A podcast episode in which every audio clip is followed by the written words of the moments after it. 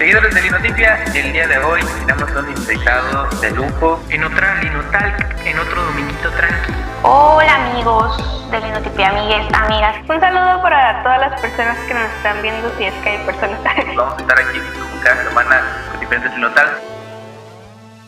Hola, mi nombre es Daniela Vázquez. Eh, soy estudiante de sociología, soy activista feminista.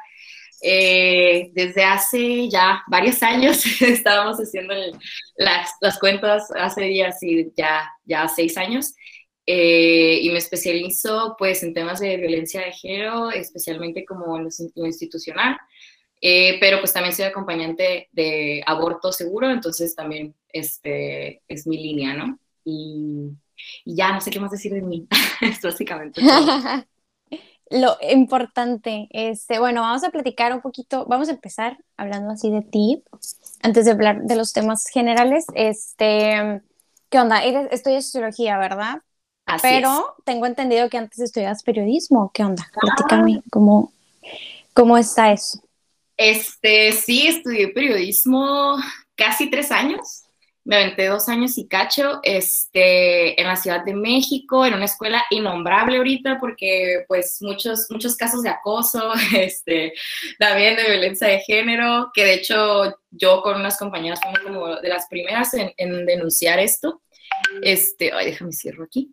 Y eh, pues sí, innombrable, ¿no? Fueron mis, mis primeros años cuando yo creía que eso quería hacer, dedicarme a la investigación, o sea, sí, pero a la investigación y como muy rápido todo la publicación, ¿no? Eh, después descubrí que obviamente no iba a tener tanta libertad de hablar de lo que yo quería, que siempre iba a tener que seguir una línea editorial, que obviamente iba a tener todas estas cosas, eh, que me iba a sentir muy limitada, además de que es una profesión pues muy peligrosa, que bueno, me vine a meter también a otros rollos muy peligrosos, pero en este momento fue así de que no, eh, y ahí mismo me dieron sociología de la información.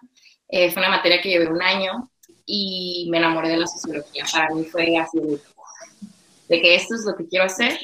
Y me acuerdo, incluso me acuerdo que le dije a mi profesor que estaba pensando en salirme de la carrera para estudiar sociología y me dijo, no lo hagas, ya quédate aquí, este, termina periodismo, no estudio sociología. Y le dije, me vale, voy a estudiar sociología.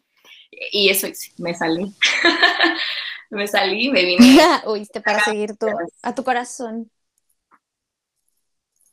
¿Y qué onda? Ok. ¿En qué, en qué semestre vas de sociología? Sexto, ya. ya. Son los últimos, ¿no? Sí, ya, falta un añito. Y que, digo, así, muchos, los que estudiamos humanidades sabemos como todo este estigma de, de los humanistas, ¿no? De que nos vamos a morir de hambre, que no hacemos nada, este, entonces, me gustaría como tocar ese tema eh, justo aquí contigo de, de qué va como el trabajo humanístico, tanto en la sociología como en las humanidades, tanto como disciplina, ¿no? Entonces, tú como socióloga, que, pues sí, o sea, ¿cómo ves este, eh, las humanidades o la sociología eh, como su, el trabajo que desempeña en el mundo, por ejemplo? Ok. O en el, en el caso de, de, acá de Baja o en el país y tal. Bueno, eh, yo creo que, que, sí, como dices, las personas que nos dedicamos a un área este, humanística siempre cargamos con ese estigma, ¿no? Primero, pues sí que es flojos, eh, que está muy fácil, eh, sobre todo esas cosas. Y yo creo que no tienen dimensión de cuánto uno lee y estudia, ¿no? O sea, a veces siento que son carreras incluso muy, muy pesadas y que si no tienes el hábito de estar leyendo y de estar escribiendo, pues te va a comer. No, hombre, no la pegas, sí te va a comer y pues eso, ¿no? Yo creo que ahí está el primer estigma. Toda la carrera, todas las carreras tienen su chiste, yo digo. Eh, pero sí, definitivamente creo que cargamos con ese estigma. Yo creo por la labor, ¿no? Porque justamente, bueno, quiero pensar que la mayoría de las personas que estamos en esta área no lo hacemos tanto como con esa aspiración de volvernos ricos o de tener un super negocio o lo que sea. Este, entonces yo creo que como tenemos más, quiero pensar, te digo, quiero pensar que todos tenemos, todas todos tenemos esta vocación como hacia ayudar o aportar algo a la sociedad, eh, no tiene ese valor, ¿no? Capital de la gente de decir, oye, pues sí, que estás haciendo feria, no vale, o no estás produciendo realmente, eso yo creo, no estás produciendo realmente, no estás siendo parte de, de todo este flujo económico. y, por lo tanto no vale, ¿no? Eh, pero yo creo que aquí en Baja California, por lo menos eh, desde las ciencias sociales, que sí es como investigación, pues tenemos el Colegio de la Frontera. Y yo creo que está muy chido el trabajo aquí. Hay mucho que investigar aquí, sobre todo por estar en frontera, que tenemos como el paso migratorio, este, pues eh, vecindad con, con, Estados Unidos y todo eso. Hay fenómenos muy específicos que solo suceden aquí. Y yo creo que está muy chido. Y las personas que nos dedicamos a esto, eh, tenemos, yo creo que quienes estamos aquí, recibimos aquí, tenemos ese privilegio, ¿no? De no tener que estar buscando en otras partes otros, otros rollos y decir, bueno, cuando termine me voy a estudiar allá, porque allá sí pasan cosas. Digo, en todas partes, pero aquí creo que es un lugar muy, muy caliente para, para esos estudios y hay mucho que aportar, este, hay mucho que, que dar.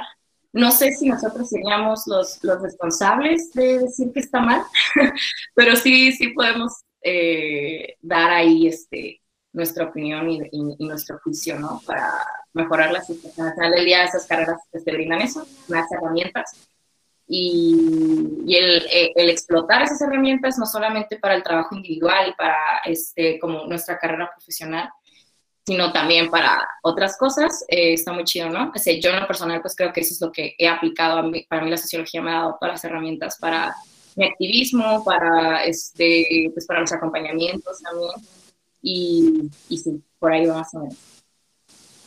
Sí, justo creo que muchas veces de flojos y de marihuanos y de que no sabemos matemáticas, no nos bajan, ¿no? Pero igual justo creo que por que es por tanta, es más como por esta importancia que o el, valor capital, como tú dices, que se le da como a las ciencias duras, ¿no? Como a la medicina, por ejemplo, a las ingenierías, como que es como esto así eh, que es conocido por darte capital, es como, ok, esto vale más que esto que es más trabajo, que sí va muy ligado como a la vocación o a la pasión de, si estudio sociología es porque estoy como muy, muy interesada como en los, en los fenómenos sociales, o si estudio literatura es porque me gusta mucho leer, ¿no? Es como son carreras que creo que lleva, nos llevan desde la pasión, ¿no? Entonces, por eso muchas veces nos hacen a un lado, pero también creo que, pues sí, somos muy importantes porque, claro.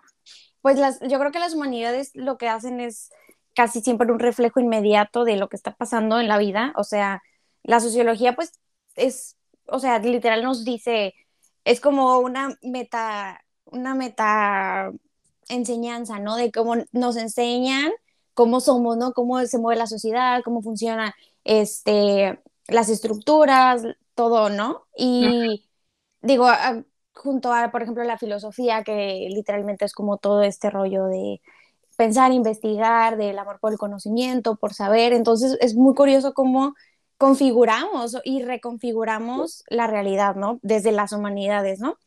Eh, y bueno, ya que vamos, ya que estamos en eso, eh, ¿desde cuándo? Ya vamos a entrar al tema este, general, ¿no?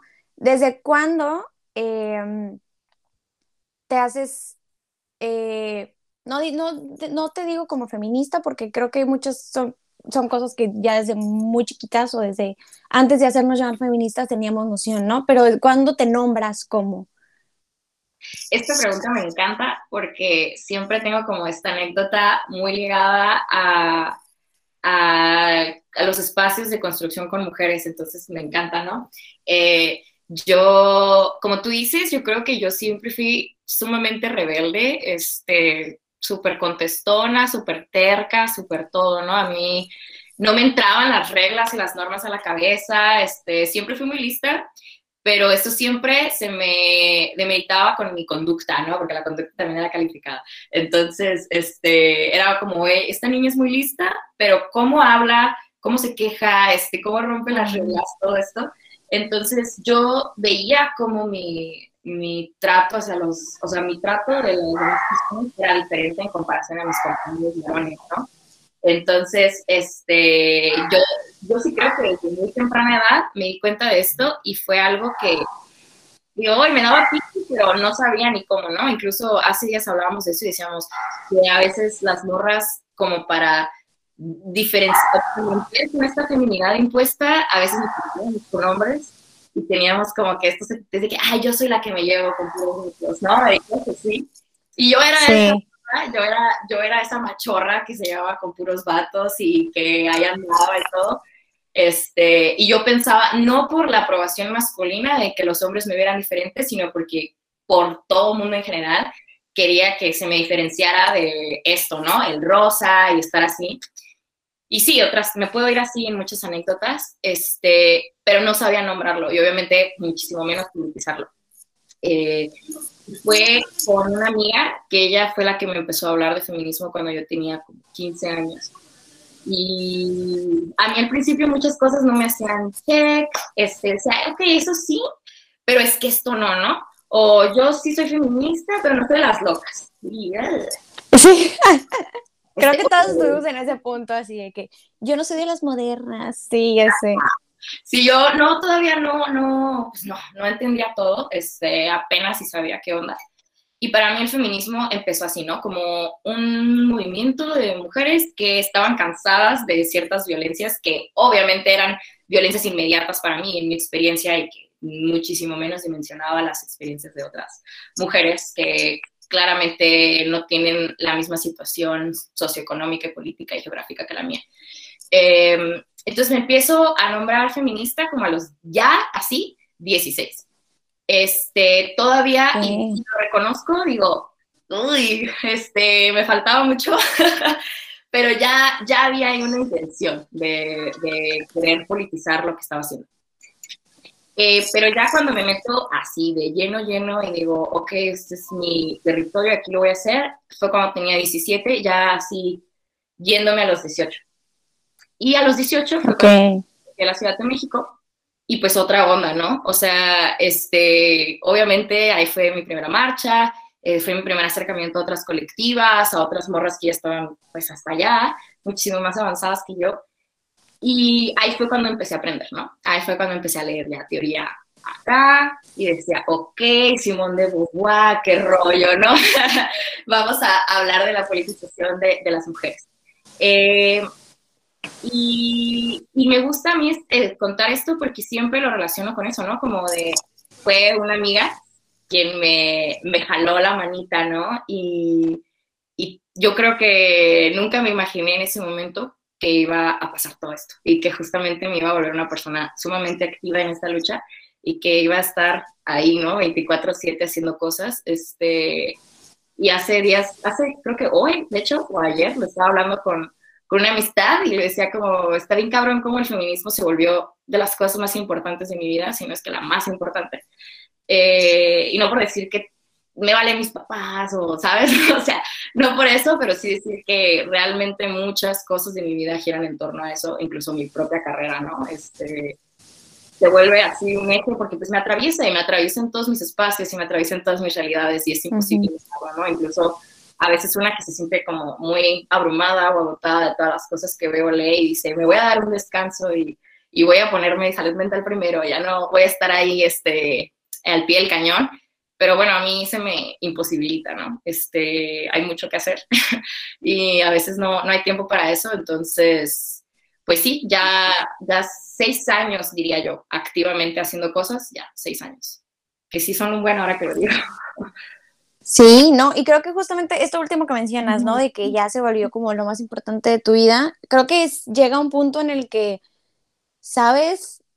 No en el sentido como academicista, ¿no? Digámoslo, pero sabes tantas cosas y te das cuenta de tantas cosas, ves tantas cosas, te preguntas tantas cosas que es imposible estar como tranquila, ¿no? Como decir, hoy no voy a ser feminista, porque lo ves en todos lados, este, justamente como tú dices, ¿no? Ves por dónde te atraviesa, por dónde les atraviesa a otras, en todos lados, ¿no? Entonces ya, ya llega un punto en el que es imposible no estar como pensando en eso o trabajando eh, por algo relacionado a o no sé, por ejemplo, escribiendo cosas en la escuela respecto a, ¿sabes? Entonces creo que sí llega un punto en el que ya el punto de no retorno, ¿no? El que ya estás ahí, ya no hay como, hoy voy a descansar porque ya no hay descanso, ¿no? Entonces creo que sí llega a ese punto. Y también, justo como mencionas, ¿no? Tu anécdota de cómo te nombraste me puso muy parecido también, porque recuerdo que yo, eh, cuando, me, cuando me di cuenta que algo estaba mal como en el mundo, cuando me enfrenté al mundo, digámoslo así, o sea, cuando creo que fue como en la secundaria, que es como esta etapa más difícil, ¿no? Donde ahí sí ya se da el choque este de, de varón, niña, este, macho, bla, bla, bla, ¿no? Sí. Y me acuerdo que veía cosas que en mi casa, por ejemplo, no veía, ¿no? Este, como estas imposiciones más drásticas y ahí fue cuando yo dije, "Mm, algo no me checa. Pero igual siempre sé claro que no leyendo a Simón de Beauvoir ni teoría de ninguna rama, ¿no? Simplemente como comprendiendo que había cosas que no estaban bien y que no me agradaban, ¿no? Entonces, sí es como este acercamiento de que ya hay algo que te inquieta y no sabes nombrarlo hasta que llega alguien o llega algo que te dice, es esto, y ya, es como que ahí creo que es como ya solo avanzar y ya hasta que llegas a este punto, ¿no? De no retorno donde literal toda tu vida está envuelta en, ¿no? Y bueno, eh, estás en una colectiva, ¿verdad? En el contingente feminista de Tecate. ¿Qué onda? ¿Cuánto tiempo tienen ahí? Eres fundadora también, ¿no? Cofundadora. Ah. Está, Claro, sí, claro. Me, me cuesta luego a veces este, decir esas cosas, ¿no? Este, me pone así como el, el saco de dirigente y pues no. Eh, eh, nosotras nos empezamos a juntar en octubre del 2019, ya un poco tarde, eh, pero faltaba, este, no, lo hicimos porque justamente no había ni representación ni movilización de la lucha feminista aquí en Tecate. Eh, bueno, más bien pensábamos que no había desde nuestras generaciones, o por lo menos desde nuestros espacios, porque sí, no existía, de hecho sí somos la primera colectiva feminista eh, aquí en Tecate, pero sí, ya, ya había este, estos antecedentes y ya hay una organización que para nosotras es así, nuestras madrinas, que es Olimpia, y ellas, pues sí, también son feministas y, y, ya son señoras, ¿no? Este, no más que tardamos un rato en conectarnos, pero dentro de nuestra generación o de la movilización joven no existía. Entonces nos vimos en la necesidad de, de hacer algo porque sí estaban pasando cosas, eh, sí estaban eh, sucediendo violencias, hubo un, un, caso muy famoso de feminicidio y me acuerdo que, me acuerdo perfecto que a mí me molestó mucho que cuando la gente quiso salir a la calle no existía esta politización y no existía esta idea de cómo hacerlo, entonces se volvió una marcha luctuosa y todo en silencio y muy raro acá, este, pero porque había una necesidad de, de manifestar este eh, enojo y frustración con lo que había pasado, pero, pero no, no, había esta, ¿no? no, había esta línea política y teórica. Y nos empezamos a juntar en octubre del 2019 y ya se formaliza todo así bien, bien, bien, bien, como en enero, febrero del, del, 2020 y ya salimos por primera vez a la calle en una marcha que se llamaba Marcha por la Paz. Bueno, ese es, ese es otro tema y es este, un poco polémico, entonces no lo voy a tocar tanto, pero había, hubo una marcha con la intención de, de manifestarse contra la violencia de las mujeres y dijimos, no, pues aquí somos nosotras, nosotras somos el primer colectivo, este, pues tenemos que hacer representación y fuimos y me acuerdo que llamamos mucho la atención porque íbamos todas de negro y íbamos con, fíjate, no íbamos encapuchadas todavía, pero ya íbamos con nuestro paliado okay. tapándonos a mitad de la cara. La gente uh -huh. y nos volteaba a ver así como, ¿y estas qué, no? Porque todas iban de, de, blanco y llegaditos de misa, ¿no? Este, muy, muy puros okay. todos. Con nuestros carteles así, de que no vas sentadas esperando. Y eso fue como en febrero, híjole, no sé, mediados de febrero. Y ya, se viene el 8 y pues ahí está, la, ahora sí, la primera este, manifestación como tal organizada por el contingente y que en ese momento nace otra colectiva que se llama Red Feminista Interseccional también de Tecate. Y uh -huh. eh, pues en conjunto, ¿no? Eh, empezamos a, a, trabajar y así es como, como nace perfecta, más bien, nace exactamente la colectiva. Y pues ya, eso fue que pues hace un año, ¿no? Ajá, sí, ajá. Ajá, un año cacho. Ya vamos a cumplir dos años. Este, a mí se me hace poco, pero creo que ya, este, ahora que lo pienso, pues sí, ya llevamos un rato este, en esto. Sí, no, y justo pues para algo nuevo se tiene que empezar, ¿no? Y digo, Tecate es como un lugar muy chiquito donde aparentemente no pasan cosas y tal, ¿no? Se tiene como esta de, ay, pues en Tecate no pasa nada y tal, ¿no? Pero justamente por eso necesitaban quienes salieran como a decir, hey, está pasando esto y si pasa y estamos aquí, ¿no? O sea, súper necesario, ¿no? ¿Y qué onda? ¿Qué hacen, qué hacen en, en, el contingente? Digo, claro, difusión de información y tal, pero tienen como alguna otra, este, no sé, alguna otra labor. Pues ahora sí que en teoría nosotras eh, tenemos, el, no me gusta decirlo así, suena como muy fuerte, pero sí decir como tenemos el control de cualquier cosa y evento que suceda este, índole feminista en Tecate, ¿no? Porque sí se organizan cosas desde el lado institucional, obviamente de que contra la violencia del género, la fregada, pero cosas muy tibias, este, eh, eh, cosas ahí medio problemáticas también. Eh, entonces nosotras tenemos como pues control de gestión de todas esas cosas, pero también somos una colectiva que se dedica al acompañamiento de abortos seguros. Entonces esa también es una labor nuestra. Eh, como tú dices, pues aquí en Tecate es un pueblo muy chico, este, obviamente no existía antes nadie que se dedicara a esto. Bueno, quiero pensar que no había, eh, o no lo decía abiertamente y, activamente, ¿no? Este, no existía alguien que se pusiera desde ahí. Y pues nos tuvimos que capacitar, obvio. Veíamos la, la super necesidad. Eh, yo, antes de ahora sí que recibir mi taller, ya ayudaba a morras con esto. Obviamente yo no lo nombraba como acompañamiento, pero ya les ayudaba, ¿no? Ya les decía como, aquí está el protocolo de la OMS, esto es lo que yo sé, y chalalala. Eh, y ahora pues ya tengo muchísima más información y experiencia. Pero en ese momento ya, ya yo lo hacía yo por mi parte. Eh, y ya, nos vimos en la necesidad de tomar un taller juntas y decir, bueno, mínimo que haya cinco o seis acompañantes en la colectiva, ¿no? este, que si estamos creo que ocho, eh, y unas continúan, ¿no? De que tomando talleres todavía no se sienten como muy preparadas, pero igual dan información que para mí es, más que necesario eh, y más que suficiente. Y, y, ya, ajá. Más que nada ahorita yo creo que estamos este, con eso de, de la gestión de proyectos y eventos locales y el acompañamiento de favor futuro.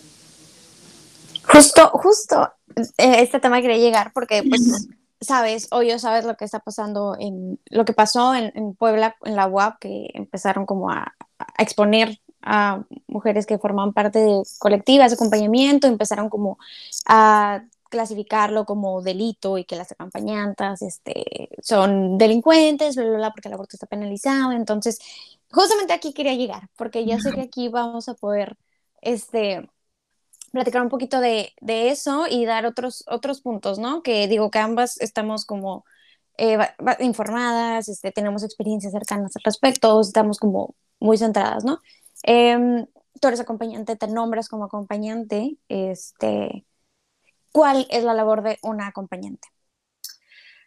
Pues yo diría así, como que siempre la manera en la que me lavo las manos dentro de lo legal siempre es esa, ¿no? Este, las acompañantes damos información, pero pues sí, acompañar es eso, ¿no? Estar ahí, este, no dejar a, las morras y a quienes también quieren abortar y que no se identifican como morras, eh, este acompañamiento, ¿no? El, estar ahí en lo, en lo emocional, en lo psicológico, en lo médico, porque pues también obviamente tiene sus riesgos el hacer esto. Y, es estar ahí, es estar ahí, es dar todo el apoyo, es este, cuidar, es este, construir estos espacios seguros para, para nosotras, porque yo creo que, que, eso es lo más importante, ¿no? O sea, bueno, yo creo que hasta cuando voy a consulta al CINI por cualquier cosa, a veces me siento un poco incómoda o, lo que sea, ¿no? Siempre es como que me van a decir esto, o el doctor me va a tratar medio mal, o todo esto. Entonces yo creo que el, estar con morras que son súper similares a ti, que manejan el mismo lenguaje que tú, este, que no te van a decir, ay, mira tonta, ¿no? Así sea, o sea, ¿sabes? Es como eso, eh, y hacer la experiencia lo menos traumática posible, no, no, no es una experiencia que amerita crear trauma, más bien yo creo que el estigma del trauma es una construcción social que se ha hecho para que las mujeres no abortemos, pero pues eso, ¿no? Hacer una experiencia lo más, este, pues fácil para quienes vamos, para las que van a abortar y, yo, yo a mí me gusta, que quién sabe, ¿no? Habrá quien me critique, pero a mí sí me gusta hacerlo de una manera, pues más, este, desde el amor, ¿no? Este, desde el amor y, la amistad y el cariño que, que existe entre nosotras, este, y, así lo decimos, ¿no? Las mujeres abortamos con nuestras amigas, porque el cuidado que te va a dar tu amiga, esa atención y, ese cariño va a ser muchísimo así es súper distinto, ¿no? A cualquier atención que te puede brindar una institución o un profesional, este, en este caso. Y, y así lo diría yo. Las acompañantes damos información, lo hacemos con amor, este, estamos ahí en todo momento. Y pues sí, ¿no? Este, la, la situación que está pasando con las compañeras es súper lamentable. Este, me acuerdo que esos eran de los primeros miedos que nosotras también teníamos cuando nos, cuando nos dieron el taller, como, bueno, ¿y cómo nos promocionamos allá afuera sin correr riesgos legales, no? Y me acuerdo que era como, por lo menos aquí en Baja California, yo sé que, que allá afuera tampoco es un delito. De hecho, creo que Monterrey hace meses quiso una diputada del PAN o del PES, que quiso meter una iniciativa para, para penalizar la información sobre el infoproductor. Este, no pasó, qué bueno, pero por lo menos aquí en Baja California, este, pues nos cuidábamos de ese espacio gris, donde en la Constitución habla sobre los doctores y practicantes, ¿no? asistentes médicos o estudiantes médicos que pueden pedir su, su, licencia. Este, y pues nosotras nos respaldamos de ahí, ¿no? No somos, este, no lo hacemos quirúrgicamente, no lo hacemos, no le estamos metiendo la pastilla a la boca, no estamos haciendo absolutamente nada estamos brindando toda la información para que tú lo hagas, ¿no? Este, desde la comodidad y seguridad. De información que es pública, de hecho, porque pues se usa el protocolo de la Organización Mundial de la Salud, ¿no? Es como tampoco, no me cabe en la cabeza, honestamente, creo que muchas no nos cabe en la cabeza cómo se da esta desinformación y este como, no sé, no sé, yo me acaloro mucho en estos temas, entonces voy a mantenerlo. Eh, sí, o sea, y eh, lo que mencionabas antesito de que eh, la compañera es desde el amor, justamente es un tema que, que, tocaba con Alejandra. Alejandra es una maestra de sociología que ambas compartimos y eh, estamos maravilladas con ella, para los que nos están viendo. Este, que digo, las mujeres enfrentan mucha violencia ginecobstétrica, este, y justo hablábamos en, en esa sesión de que el aborto con, acompañan, con acompañamiento feminista es como evitar justamente esta violencia y esta revictimización y hacerlo en una red segura donde sí vas a recibir apoyo, donde vas a recibir información, donde vas a recibir cuidado y no solamente te van a estar maltratando, te van a estar culpando. Este, entonces es bien importante la labor de las acompañantes, tanto como en, en, este, en el contexto de criminalización, que pues literalmente se la juegan para darle información y estar ahí al pendiente de, del el, estado emocional, el estado psicológico de la acompañada. Y además como hacerlo desde, como dices, ¿no? Desde el amor y desde el estoy para ayudarte y nada más, ¿no? No como el regaño o los malos modos que sabemos que en las instituciones se dan, ¿no? Entonces justamente eh, por eso el otro día leí que publicaste y también lo, lo, me cayó el 20 este, con Alejandra que nos decía, es que no, ¿para qué pedimos aborto legal si lo estamos sujetando a las instituciones? Que lo que quieren es seguir teniendo agencia de lo que hacemos o no, ¿no? Entonces, el aborto libre es esto, ¿no? Porque si lo sujetamos a las instituciones, sujetamos a las mujeres a la misma violencia que ya existe, aunque vayas a tener un hijo, en el seguro te van a maltratar, te van a gritonear. Entonces, pues las redes de acompañamiento son estas redes de amor, de, apoyo, que sabes que está segura, es un espacio seguro, ¿no? Entonces es importantísimo. Em, pero pues sí, em, digo, sabemos que aquí todos somos pro aborto, pero a quienes nos estén viendo, vamos a, platicarles un poquito como el, procedimiento, no tanto el procedimiento, pero como el estatus digamos, sociológico, vamos a platicarlo por ahí, darnos una, una cátedra de por qué el aborto debe ser libre. Pues sí, ¿no? Tú, tú lo mencionaste muy bien. Este, al final del día, pues el Estado, así como está eh, eh, configurado y todo, pues es una manera, más bien el Estado asume supuestamente este rol paternalista de cuidar a las personas y supuestamente hasta decir, ¿no? ¿Qué vas a hacer, qué no vas a hacer, qué está permitido y todo eso. Este, pero falla, ¿no? Sabemos que falla, el Estado es sumamente negligente en este rol paternalista que quiere asumir. Es descuidado con sus personas, este, tenemos estas políticas de vida y políticas de muerte, ¿no? Entonces, este, hay vidas que merecen ser lloradas, hay vidas que no. Y, y yo creo que eh, tal cual, ¿no? Como lo decían este, este colectivo, ay, se me fue el nombre, este, las que hacen lo de el violador eres tú. ¿A las tesis? Sí, las tesis, iba a decir las temis, pero las temis son de Tijuana, este, las tesis. Son, ajá, son otras. Las tesis, este, como lo dicen, ¿no? Eh, eh, el Estado es un juez y, y todo este rollo, pues desde lo patriarcal, ¿no? El Estado está configurado desde lo patriarcal entonces, sus instituciones y sus dependencias, por lo tanto, también son patriarcales, ¿no? Este, van a cumplir con este mismo rol, que pues es la opresión de la mujer, este, pues sí, basada en el sexo. Y, y nosotras, pues, este, tenemos que captar eso, ¿no? A veces pedimos cosas, parece que las estamos pidiendo al Estado de que, por favor, déjanos abortar. Por favor. por favor, please. Entonces, este, sí es importante, claro que es importante, eh, pero como tú dices, hay que cuidar bien el discurso, ¿no? No hay que pedir aborto legal, porque justamente cuando caemos en la legalización, pues sabemos cómo, cómo funciona esto, ¿no? Este, siempre quedan mal escritas las leyes, siempre hay espacios grises, este, incluso puede eh, quedar hasta más violenta para otras mujeres y, y, ser una situación, como tú lo dices, de revictimización. Eh, entonces, cuando pedimos esto de aborto libre, pues es va esta idea, ¿no? De las mujeres tenemos que tener autonomía y agencia de decidir dónde y con quién queremos abortar. Sobre todo porque, como lo decíamos hace rato, pues manejamos un protocolo de la OMS, que digo, también podemos discutir eso y eso podría ser otro debate sobre este, este rollo de, de lo occidental y lo científico y positivo. Sí, que sí está institucionalizado también, ¿no? Claro. Podemos hablar de eso también. Pero bueno, agarramos la misma lógica de, del opresor y decimos, ok, bueno, si, a ti lo que te interesa... La usamos contra él. si a ti lo que te interesa es lo científico, lo institucional, pues mira, aquí está. Y ya desde aquí nos vamos. Y entonces, si nosotras ya sabemos que los riesgos este, son mínimos, casi a veces nulos, si lo sabes, si lo sabes hacer bien, este, si, si llevas este, cuenta de todo, entonces, ¿por qué no hacerlo donde yo quiera, no?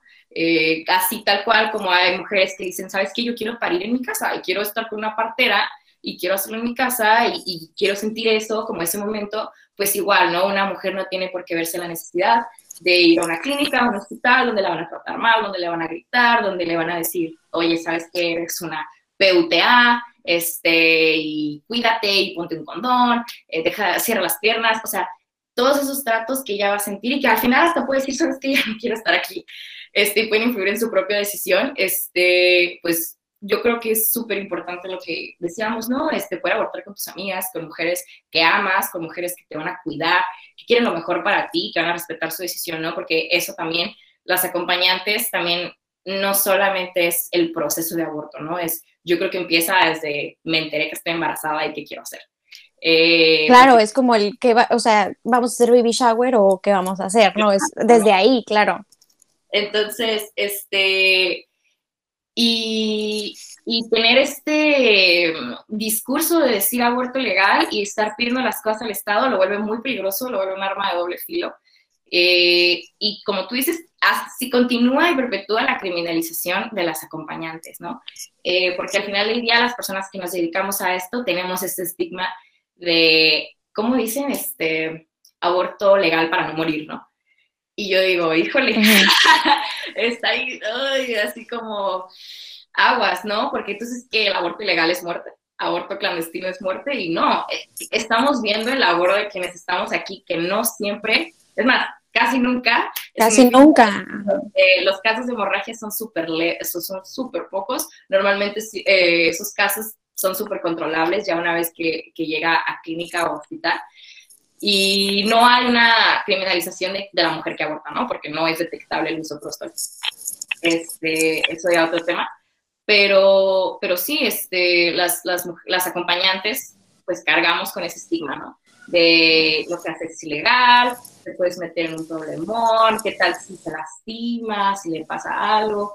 Eh, y regresamos a lo que hablábamos de, de, lo occidental, de lo paternalista, de lo positivista, ¿no? Nosotras no tenemos un título de una universidad este, acompañante para decir somos profesionales, tenemos cédula de acompañante y la gente pierde fe en eso, ¿no? Entonces dice como, ¿y tú qué? ¿Qué, qué poder tienes de decirme que lo que estás haciendo es seguro? Incluso puta, yo creo que aquí las acompañantes podrían darme la razón en decir cuántas veces yo no he sido violentada por doctoras y doctores que me ven en mis redes y se acercan a más a decirme, ¿sabes que lo que haces es muy peligroso? Porque no sé qué, no sé qué. Y yo, bueno, y tú sabes que no es tan peligroso, o sea, más bien tú sabes, porque yo sé, yo sé qué tanto estoy corriendo y yo sé qué tanto estoy haciendo, pero parece que, que no sabes tú. Este, pero sí, es, es, ah, bueno, yo por lo menos a mí, que tal vez soy un poco más pública y más abierta con esos temas, sí me llega cada mensaje y cada comentario, y obviamente hay gente que te lo hace desde el, es que yo soy doctor y no quiero que pongas a gente en riesgo. Y se entiende este, pero es eso, no es el estigma, es la falta de información al final del día y de, de lo que hacemos las acompañantes porque pues estamos resistiendo desde esta realidad en la que es ilegal abortar, pero no es imposible, ¿no? Eso, hay que, siempre hay que tener eso presente, como sí el Estado sí puede determinar ciertas cosas, pero dentro de todas esas estructuras, quienes estamos aquí tenemos un poco de agencia, ¿no? Y unidas podemos explotar esa agencia y en este caso, pues la agencia es decidir sobre nuestros cuerpos, ¿no? Tener esa autonomía. Y, y yo creo que, que desde ahí, desde la postura sociológica, pues lo diría así, ¿no?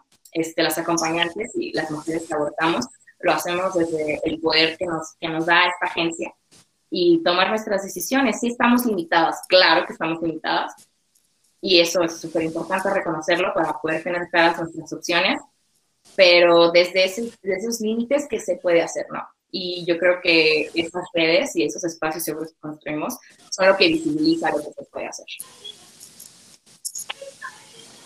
Claro, y luego además hay miles de testimonios de, de como instituciones religiosas que se enmascaran con el, con el, el discurso que te van a ayudar y llegando ahí, hay miles de, miles de testimonios que te ponen el video de lépale mi piernita o te, están, te empiezan como a intentar hacer cambiar de opinión y no dudo ni por un segundo que hacerlo legal, institucional, vaya a ser la misma, porque punto que los doctores tienen esta como esta protesta, ¿no? De toma protesta de que tienen que ser éticos, bla, bla, bla. Pero hay muchos doctores allá afuera que ya están ejerciendo y que ya hicieron esta protesta de, de, ética y aún así están, como tú dices, ¿no? Que te llegan mensajes de que te están, que te acosan, que te, eh, que te culpan, que te señalan. Entonces, ¿quién dice que eso no va a pasar en instituciones cuando sea un aborto legal, no digamos institucionalizado? Entonces, es muy peligroso llevarlo hasta allá porque nos van a volver a quitar la agencia, ¿no? Claro. Pero bueno, lo bueno es que están las acompañantes ahí respaldando. Este, algo más iba a decir y se me fue el hilo. Ah, sí, ya.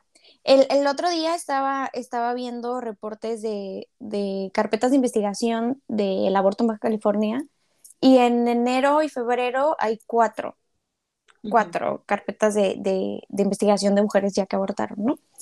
Entonces, mi duda es si, por ejemplo, ustedes como colectiva eh, o como acompañantes tienen algún, algún este, como apoyo legal de feministas, de abogadas feministas, o cómo se respaldan ante estos este, casos como en el que, ¿sabes qué? Me puse mal, fui al doctor, el doctor me presionó, me obligó a hablar y pues lo hablé, ¿no? Porque digo, sabemos que es indetectable si no dices, pero los doctores o quien sea te puede presionar hasta que hables, ¿no? Entonces, ¿tienen algún como método de, de defensa por ahí?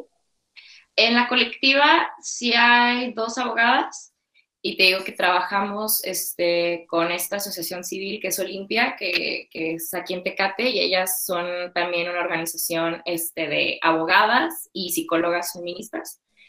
Eh, no nos hemos visto la necesidad de, de llegar a eso, la verdad es que por lo menos en mi experiencia he tenido dos casos en los que han tenido que llegar a clínica y ninguno de los dos este, hubo tanta violencia como para que ellas dijeran lo que estaban pasando. Este, que claro, para mí desde que pisan clínica es así de, no, qué nervios, este, todo, yo sufro mucho con eso.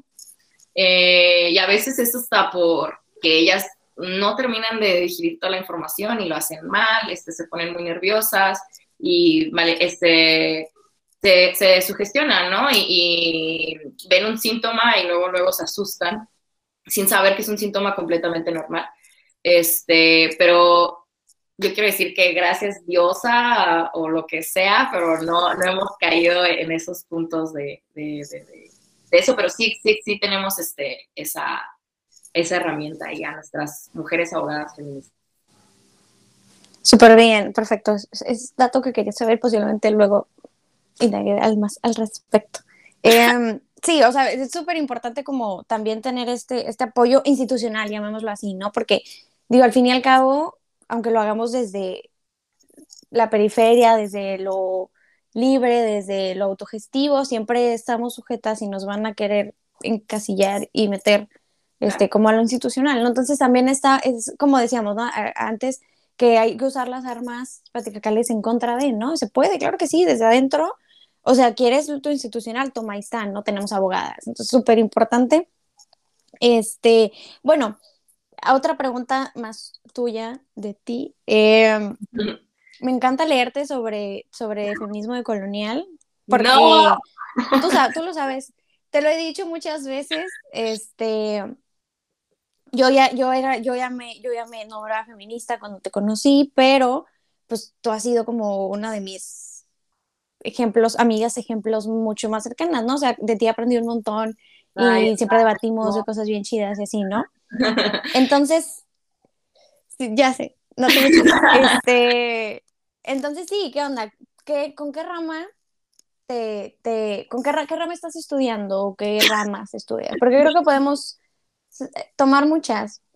Sí, este, ay, me agarras ahorita yo creo que en una crisis muy cabrona, este, individual, no, no voy a hablar por mi colectiva, eh, porque desde la colectiva, eh, pues sí, se nombran interseccionales, decoloniales, eh, yo pues estoy, estoy pasando por todas estas este, trabas, hoy, hoy, lo hablaba en la mañana, de hecho, con, con esta amistad, y estábamos hablando de, de, que realmente todas las ramas tienen, tienen su zona que es importante problematizar. Este, decíamos que tal vez la de colonial sí es la más chida. Ah, bueno, a mí me gusta mucho la de colonial, está, está muy chida, yo creo que es donde me gusta la filosofía del sur, ¿no? Al final del día, como un mundo donde quepan muchos mundos.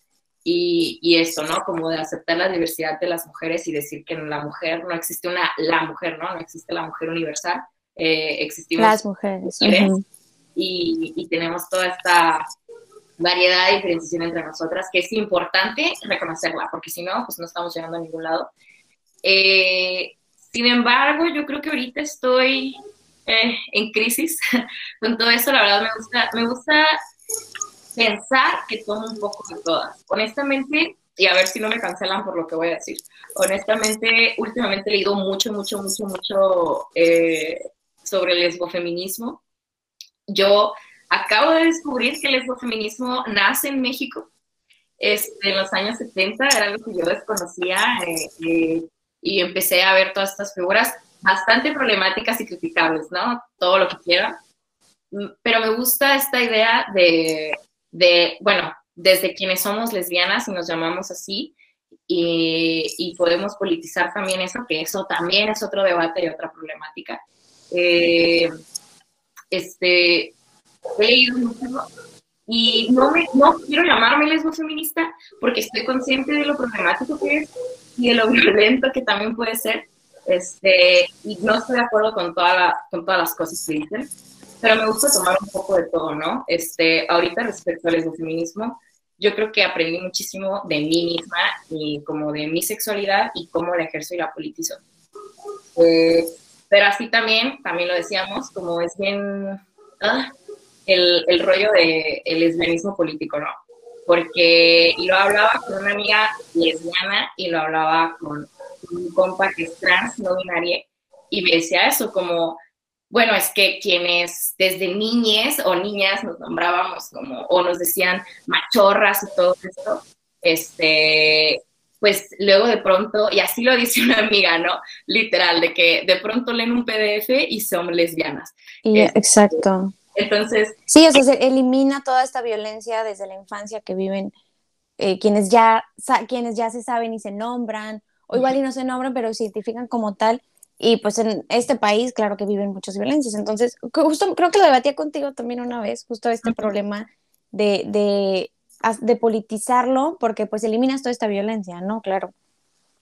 Es importante, para mí yo digo que es importante siempre politizar desde dónde estamos resistiendo, porque, pues sí, si no lo nombras no existe, ¿no? Entonces, eh, decirnos, bueno, yo soy una mujer lesbiana que existo en la periferia, en un pueblo donde no hay tantas mujeres lesbianas y donde obviamente si yo voy de la mano con mi pareja en la calle, bueno, verdad tengo pareja, pero cuando tenía pareja, este, y sufrir toda esa violencia eh, está muy cabrón, ¿no? Y también el, el yo lo decía desde mi, como travesía personal, pues el descubrirme, ¿no? Porque antes yo siempre he sabido que me gustaban las morras, pero no sabía nombrarme como tal y pues claro, hay que problematizar también la heterosexualidad obligatoria, ¿no? Y desde ahí yo decía, bueno, soy, creo que soy bi, eh, creo que sí, este, creo que esto y creo que sí y no. Eh, y ya después yo me descubrí que creo que eso le pasa a muchas, se descubre y ya después llegan a la teoría, ¿no? A mí no sé si es para también como que lo dicen para sentirse validadas y decir como, Ay, ya era lesbiana antes de la teoría, pero me he visto que muchas lo, lo dicen así también, ¿no? Como yo me nombraba antes de leer esto y solo leerlo me ayudó a abrir los ojos sobre lo que había pasado, ¿no? Para mí fue así, para mí fue como el, ok, o sea, yo pasé por esto, y esto fue lo que me pasó y ok, ahora ya me descubro de esta forma y me llamo desde aquí, pero sí es bien importante como eso, ¿no? El otro día, de hecho, creo que algo publiqué eso y alguien me dice, no, pero es que las lesbianas, o sea, ella, lesbiana política, las lesbianas no son, es atracción sexual o, o algo así, porque eso es lo que hacen los vatos.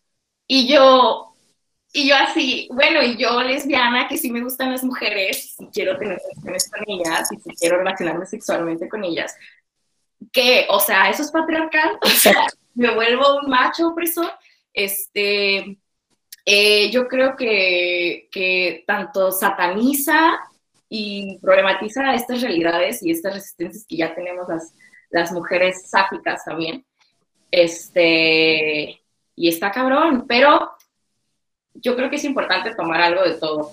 Eh, repito, creo que todas las, ramas y todas las teorías tienen su zona problemática y que, es importante estar en constante crítica eh, y reflexionar al respecto, ¿no? No hay que quedarnos con nada y no hay que idealizar, ni, bueno, yo digo, no hay que idealizar ninguna, ninguna rama, ninguna teórica, porque al final del día también eso, ¿no? La teoría a veces deja de ser válida y muchas de las cosas que leemos pues hablan de realidades muy lejanas a la nuestra y de, de hace mucho tiempo.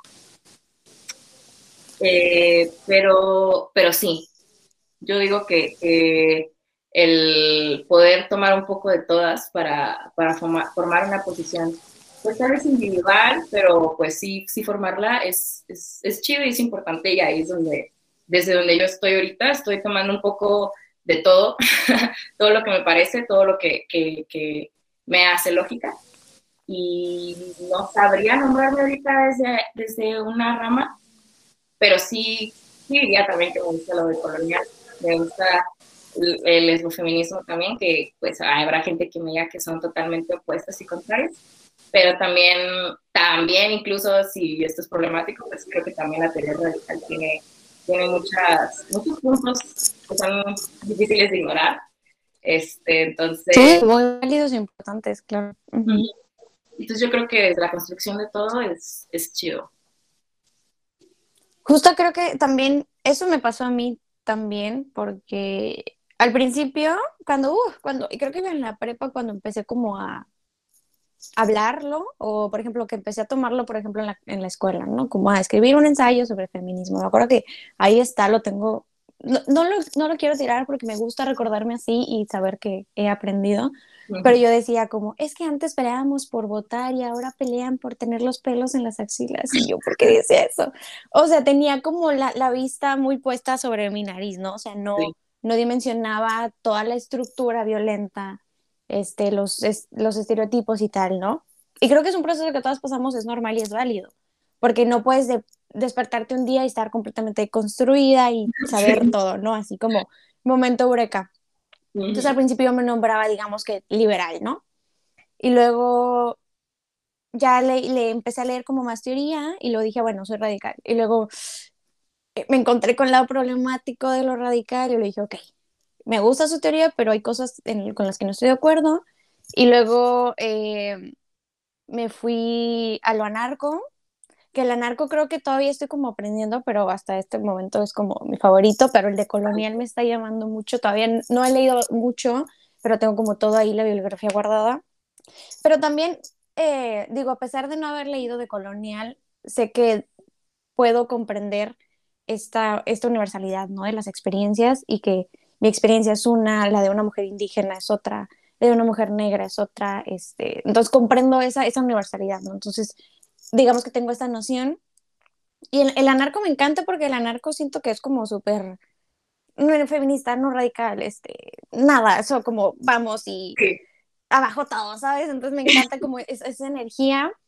Y, pero creo que justamente como lo dices, tomar poquito de todo lo que, lo que nos parezca a nosotras, lo que con nuestra experiencia y con las experiencias cercanas o lejanas que podamos ver vaya acorde, creo que es, es importante y suficiente porque cada quien desde su trinchera puede hacer algo y cada quien haciendo lo suyo, pues se forma, claro, el movimiento global, ¿no? Entonces también como este conflicto de entre ramas me parece innecesario porque creo que justamente todas tenemos algo que decir, algo que aportar, porque todas tenemos vivencias distintas, conocemos personas distintas y en algún momento claro que coincidimos y creo que todas estamos de acuerdo en que el patriarcado se tiene que caer y que necesitamos liberación y tal, ¿no? O sea, todas vamos hacia donde mismo, pero agarramos caminos diferentes. Entonces creo que justamente es importante eh, esta multiplicidad de voces que tenemos que, la que hacen como que todo suene más fuerte, ¿no? Entonces, justo eso creo que, digamos que la, la, la multiplicidad de teorías y también no tanto como resaltar la teoría, también es importante como que hablemos de, de, las experiencias que tenemos y de lo que observamos, que es conocimiento muy válido y que nos hace llegar a reflexiones que no tenemos que leer en un PDF, ¿no? Sino es como yo vi esto con alguien y justamente así me lo cuestiono y así llego a una conclusión. También es muy importante como darle valor a lo, a lo empírico. Em, bueno, tú haces, pues ya nos dijiste, ¿no? Que estaba, estás en una colectiva y haces, este, también pues en redes tienes como tu activismo eh, en redes, ¿no? Entonces, ya antes de irnos a seguir con las carnitas asadas, eh, pásanos tus redes, dinos qué haces en, redes em, o en la, en la, red donde más como des esta difusión de información y tal, este, la, la que, la pública, digamos, ¿no? Donde haces todo tu, tu activismo y platica como qué podemos, qué pueden encontrar ahí para que vayamos todos a seguirte y aprender. Bueno, ahorita, pues sí, como tú dices, yo creo que la, la única pública que tengo en este momento es eh, en Instagram otra mala feminista. Y también decidí ponerme así, ¿no? Porque luego también está eh, muy cabrón, como tú dices, el señalamiento y el acoso desde la teoría y decir, oye, pero pues, ¿qué onda con esto? Entonces yo decía, es más fácil decir, soy mala desde lo que hago, ¿no? Entonces, este, pues sí, otra mala feminista. Eh, ahí yo pues trato de compartir toda la información, este, ahí comparto todo lo que también hacemos desde la colectiva, que la colectiva también la pueden seguir en Contingente Feminista de Catex. Eh, ahí la tengo también limpiada en, eh, en mi perfil de Instagram. Eh, y es, yo trato de dar información, este, pero no solamente es como información dura, me gusta también compartir memes, me gusta compartir videos, este, luego de vez en cuando me avento ahí mis rants y también hago mis comentarios. Eh, y sí, en Twitter también pongo cosas. En Twitter me tengo como Dani, la del norte. Pero ahorita mi Twitter lo van a encontrar con candados si me buscan. Hasta en un rato.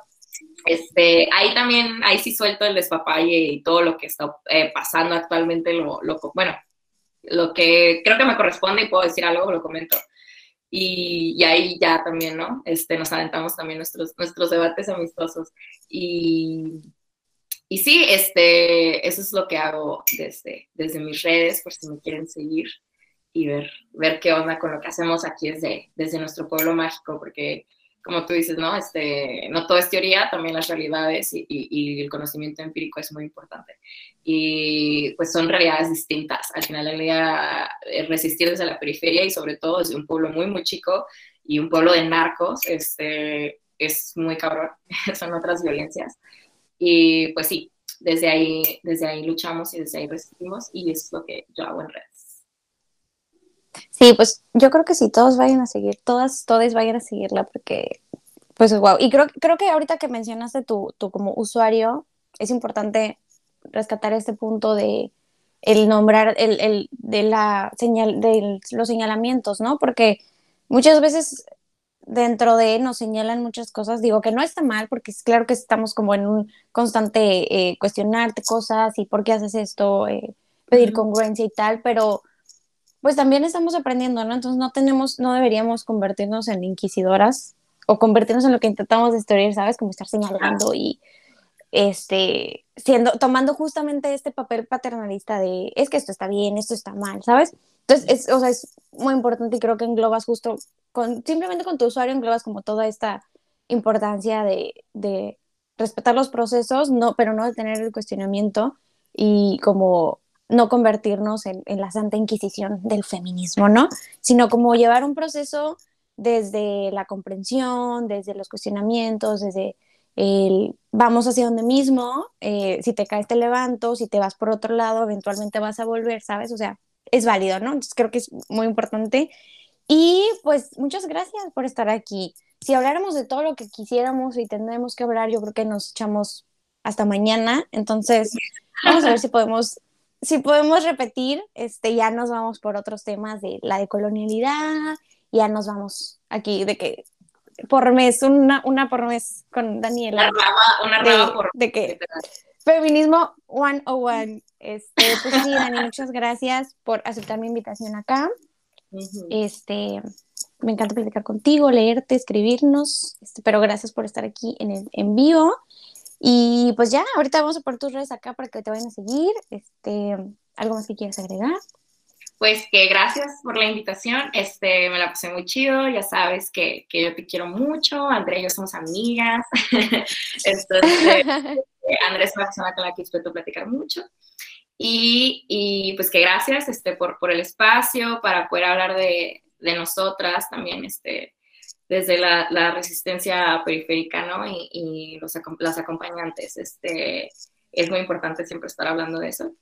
Y que nada, pues que vivan las morras, viva la vulva de lesbianas en Claro. Eh, ¿Y qué más? Pues que se va a caer. Y abajo el patriarcado. Se va a caer. Lo más importante. Muchas gracias, Mandy. De nada. Gracias a todos los que estuvieron viendo aquí. Y se va a quedar guardado por si alguien lo quiere volver a ver. Aquí va a estar. Gracias. Bye. Suscríbete al Patreon de Linotipia, no olvides seguirnos en nuestras redes sociales y visitar nuestro sitio web linotipia.com.mx. Te esperamos. Te esperamos. Te estamos esperando.